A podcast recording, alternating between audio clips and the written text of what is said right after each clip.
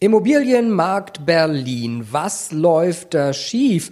Und was müsste die Politik tun? Das ist heute unser Thema beim Tolle Immobilien Talk aus Berlin. Bei mir ist wieder Corwin Tolle, der Geschäftsführer von Tolle Immobilien. Corwin, schön, dass du da bist.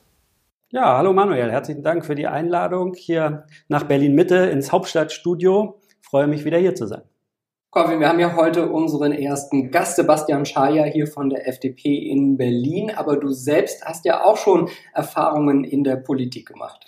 Ich bin Mitglied in der FDP, aber ich war von 2001 bis 2006 in der BVV, das heißt Bezirksverordnetenversammlung hier im Bezirk Mitte. Immerhin von der Einwohnerzahl 385.000 Einwohner hat der Bezirk Berlin Mitte und im Städteranking in Deutschland bei 700 Städten, die es so gibt in Deutschland, wäre das auf Platz 16 vor Bielefeld, Bonn, Mannheim, Münster, Osnabrück. Also da kann man schon sehen, dass auch Lokalpolitik eine Bedeutung hat. Und dort war ich im Ausschuss für Stadtentwicklung, Bauen und Wohnen. Wie relevant ist denn so eine BVV? Kann man wirklich was bewirken? Also Projekte, die du damals vielleicht mit angeschoben hast, sind die heute auch Realität geworden? Also direkt habe ich Projekte nicht angeschoben, aber es wurden viele Projekte wurden uns vorgestellt. Viele habe ich auch gesehen, wie sie gewachsen sind, also auch tatsächlich realisiert worden. Aber rückblickend kann ich sagen, dass viele Objekte immer noch in der Entwicklung sind, beziehungsweise nicht realisiert worden sind. Das ist sehr schade, ja. Aber ähm, das macht halt die Politik, ein Teil der Politik. Und in Berlin spielt dann Landespolitik und ähm, Regionalpolitik, also die Bezirke auch noch immer gegeneinander und nicht immer miteinander. Das verzögert auch viele Projekte hier in Berlin, was das Bauen betrifft. Was erwartest du von unserem Gast Sebastian Schaja heute? Von Herrn Sebastian Schaja erwarte ich mir einen sehr tiefen Einblick in die Berliner Politik. Er sitzt ja schon lange im Berliner Abgeordnetenhaus und ähm, ja, also ich bewundere auch Leute, die halt politisch aktiv sind, die ihren Beitrag sozusagen für die Gesellschaft da leisten. Und ich glaube, wir werden viel erfahren, was man besser machen könnte von Herrn Scheier. Und was man besser machen könnte, das werde ich ihn gleich selber fragen. Mein Gast heute Sebastian Scheier von der FDP. 37 Jahre alt, verheiratet, eine Tochter. Seit 1999 ist er politisch aktiv, erst in der CDU, seit 2005 in der FDP. Er hat eine Ausbildung in der Elektrotechnik gemacht, später für verschiedene Baukonzerne gearbeitet und seit 2016 ist er Mitglied des Berliner Abgeordnetenhauses und dort Fraktionschef der FDP. Herzlich willkommen. Vielen Dank für die Einladung. Herr Scheier, wir haben den Corwin Tolle gerade gehört, der auch mal ein bisschen äh, politisch aktiver und er hat gesagt, diese Prozesse dauern einfach wahnsinnig lange, gerade wenn es um Bauen in Berlin geht. Warum ist das so? Ja, das ist ähm, eine gute Frage, weil im Zeitalter von Digitalisierung und ähm, Dingen, die man beschleunigen kann, stellt man sich die Frage echt zurecht in der Stadt. Wir erleben, dass wir ähm, eigentlich vor einer ganz großen Herausforderung stehen. Wir müssen in den nächsten zehn Jahren 200.000 neue Wohnungen in dieser Stadt bauen, weil Berlin attraktiv ist und wächst. Und wir kommen nicht hinterher bei den Genehmigungsprozessen. Wir haben äh, viel zu viele Stimmen, wenn es um Entscheidungsprozesse geht. Mal ein Beispiel. In Berlin braucht es vier Verwaltungen, um ein Berliner Schulklo zu sanieren. Das sind für mich schon mal drei Verwaltungen zu viel. Und da müssen wir ran, da müssen wir entbürokratisieren, da können wir beschleunigen. Und wenn wir das konsequent weitermachen, zum Beispiel auch bei der Landesbauordnung und mal hinterfragen, was davon ist sinnvoll in einer Bauordnung und was verhindert und bremst eigentlich im Bauprozess, dann können wir die großartige Leistung schaffen, in den nächsten zehn Jahren auch eine richtige Bauleistung zu erwirken und damit auch etwas für den Wohnungs- und Mietmarkt zu schaffen. Aber dafür müssten wir genau das tun, was äh, Corwin Tolle anmahnt. Beschleunigen klingt jetzt gut, aber wie genau kann man denn beschleunigen?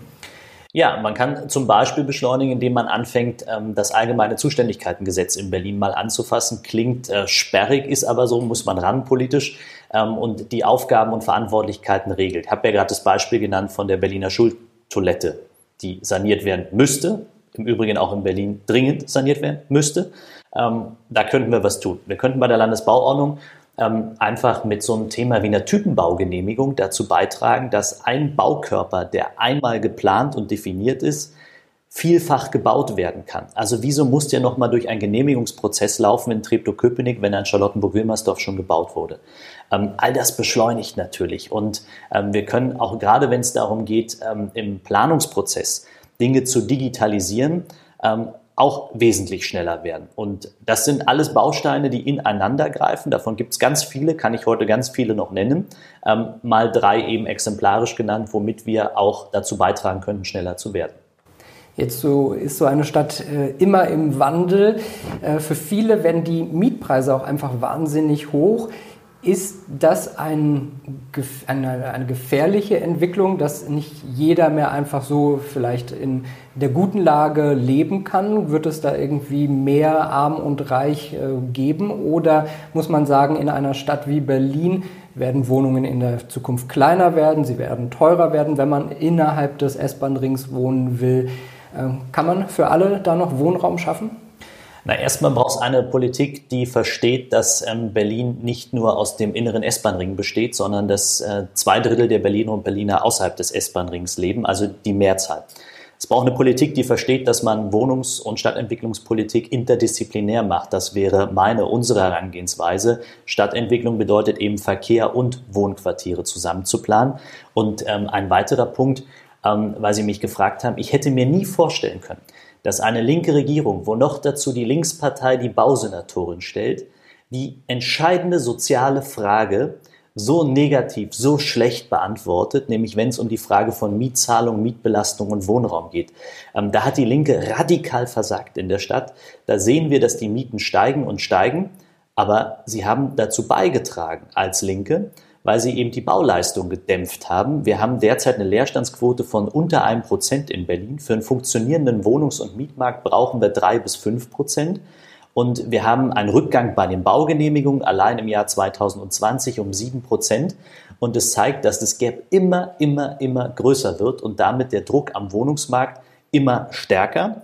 Und wenn man dann nicht die Bauleistung erbringt, sondern Instrumente wie beispielsweise einen Mietendeckel in die Debatte bringt, dann hilft das nicht, dann führt das nur zu größerer Unsicherheit und führt dazu, dass äh, auch weitere Investoren ähm, privaterseits, aber auch im Übrigen genossenschaftlicherseits oder ähm, kommunalerseits ähm, nicht bauen oder aber in Brandenburg ihre Bauleistung erbringen. Gut für die Metropolregion, aber nicht gut für die, die in Berlin eine Wohnung suchen.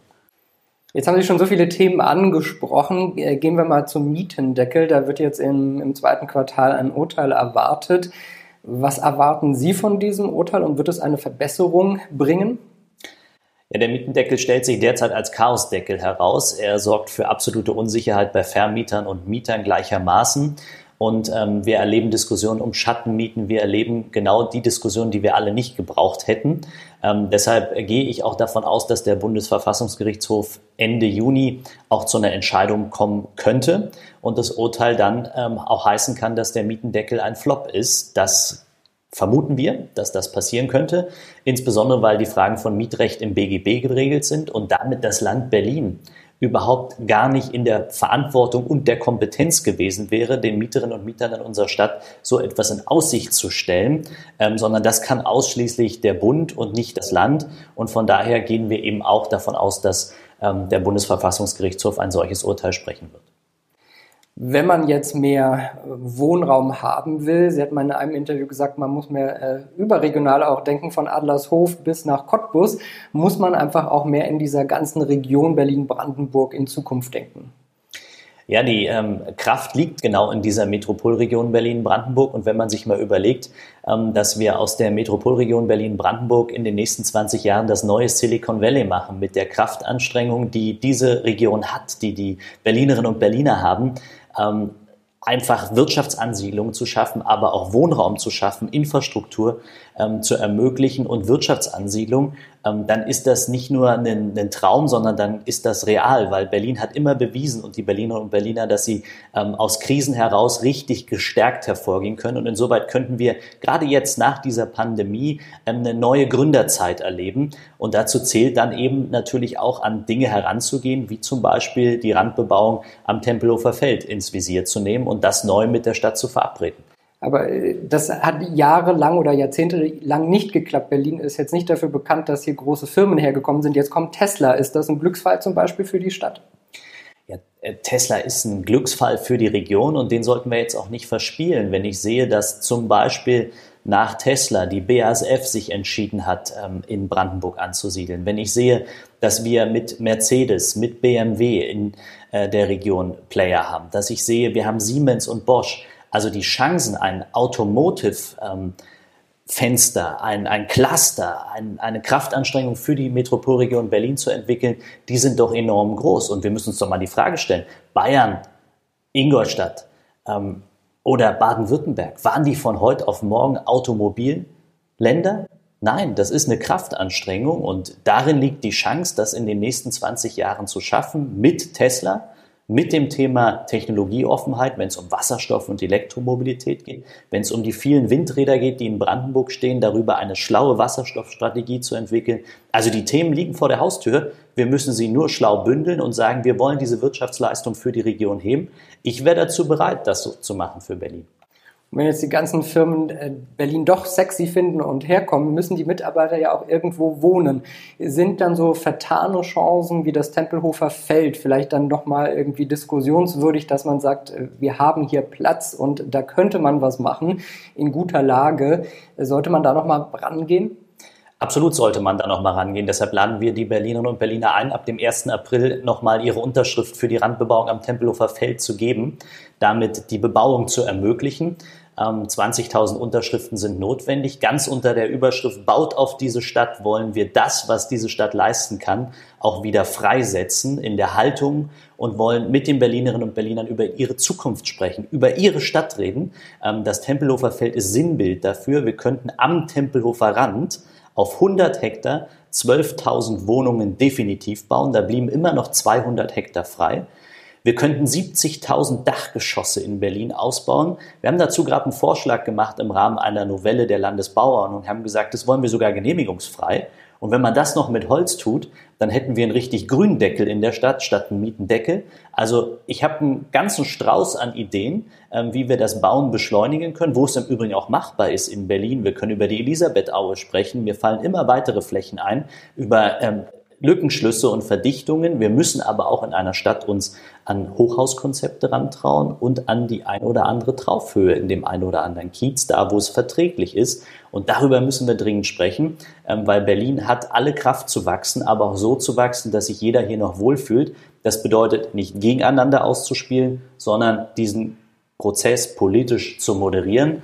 Ähm, und auch das würden wir gerne tun. Ähm, und deshalb bewerben wir uns ja auch um Regierungsverantwortung am 26. September in Berlin.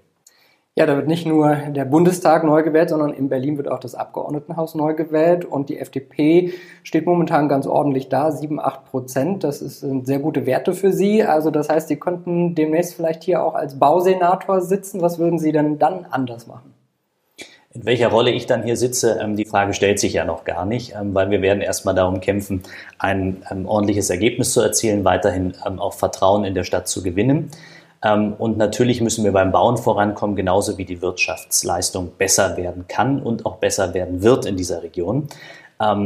Ich glaube, dass es wichtig ist, dass nicht jeder in einem Senat sich einzeln profiliert, sondern dass es eine gemeinsame Strategie für eine Metropolregion gibt, Berlin-Brandenburg. Ähm, und da zählt das Bauen genauso wie der Ausbau und Weiterbau der U-Bahn dazu im Übrigen, ähm, wo wir auch nur Streit erleben. Ist auch absurd, dass wir derzeit kein geplantes Projekt haben in dieser Stadt. Ähm, da zählt aber auch eben dazu, dass wir neben der Schaffung von Wohnraum, neben der Schaffung von Infrastruktur auch über eine ordentliche Verwaltungsstruktur reden. Also die Aufgaben sind immens. Und diese Corona-Pandemie hat ja auch eins gezeigt, Sie hat uns Defizite offengelegt in der Verwaltung, in der Digitalisierung. Und die Aufgabe an uns aus dieser Pandemie heraus ist doch die, die Defizite ernst zu nehmen und sie nicht hinter uns zu lassen, sondern anzupacken. Ähm, und das muss eine nächste Regierung tun. Und da könnte man einiges noch für die Bauwirtschaft in Berlin machen? Na, selbstverständlich ähm, ist da einiges ähm, notwendig auch. Ich habe ja davon gesprochen, die Landesbauordnung zu novellieren. Ähm, ich habe davon gesprochen, dass wir mehr Flächen auch ausweisen müssen für Bauleistungen in der Stadt. Wir stehen vor der Frage der Flächenkonkurrenz in Berlin. Ähm, also wir brauchen ja auch immer Fläche für soziale Infrastruktur, für Kita, Schule. Ähm, wenn eine Stadt wächst um 50.000 Einwohner jedes Jahr, dann ist es in fünf Jahren ein Berliner Bezirk mehr. Und der will ja irgendwo wohnen. Ähm, der will auch irgendwo verwaltet werden oder muss verwaltet werden, kommen wir immer darauf an. Ähm, aber man will sich eben auch bewegen. Das heißt, wir brauchen ein intelligentes Verkehrskonzept und dieses interdisziplinäre Denken. Ähm, das ist das, was äh, mit ein relevantes Motto auch eines zukünftigen Senates sein muss, weil nur dann kann es gelingen. sagt Sebastian Schaja von der FDP. Vielen Dank, dass Sie heute zu Gast waren. Sehr gerne. Vielen Dank für die Einladung. So, wieder fliegender Wechsel. Corwin Tolle ist wieder bei mir. Wir haben jetzt Sebastian Schaja gehört. Mehr Digitalisierung, Entbürokratisierung, man muss in größeren Metropolregionen denken. Ähm, wie hat Ihnen Sebastian Schaja gefallen? Waren da ein paar gute Punkte mit dabei? Also ich fand äh, sehr viele Punkte wirklich gut. Ja, auch zum Nachdenken regt es an, was Herr Scheier gesagt hat, auch über Berlin hinausdenken. Er hat einen Punkt gebracht, das möchte ich auch nochmal betonen. Ja? In Berlin wohnen ja nur 30 Prozent der Bevölkerung innerhalb des S-Bahn-Rings und 70 Prozent wohnen außerhalb des S-Bahn-Rings. Aber in dieser ganzen politischen Diskussion, die wir gerade führen, geht es immer nur um die 30 Prozent innerhalb des S-Bahn-Rings und nicht um die 70 Prozent, die zum Beispiel in die Stadt rein oder raus pendeln müssen. Oder die ganze Pendlerbewegung aus Brandenburg. Also auch infrastrukturmäßig haben wir noch ganz große äh, Sachen hier in Berlin vor. Ja, Berlin ist ja aber auch erst 750 Jahre alt, also da können wir noch viel machen. Aber manches muss wirklich schnell passieren und da fand ich die Antworten oder das, was Herr Schayas äh, skizziert hat, richtig und wegweisend für die Stadt wie Berlin. Ja, vielleicht dann zum tausendsten Geburtstag, dass hier mehr passiert in der Bauwirtschaft. Nein, so lange haben wir nicht mehr Zeit und äh, ich möchte auch noch vieles miterleben, wie die Stadt besser wird. Und ähm, ja, also ich kann nur einladen, sich Herrn Schaya anzuhören und auch im September in Berlin, wenn Wahlen sind, auch die richtigen Entscheidungen zu treffen sagt Corwin Tolle, Geschäftsführer von Tolle Immobilien. Danke dir, dass du wieder mit dabei warst bei unserem Immobilientalk, der Tolle Immo-Talk. Liebe Zuschauer, danke Ihnen und euch fürs Interesse. Beim nächsten Mal sprechen wir mit dem Vorstand einer Wohnungsgenossenschaft. Auch da wird es wieder viel zu besprechen geben. Danke erst einmal für heute und bis bald.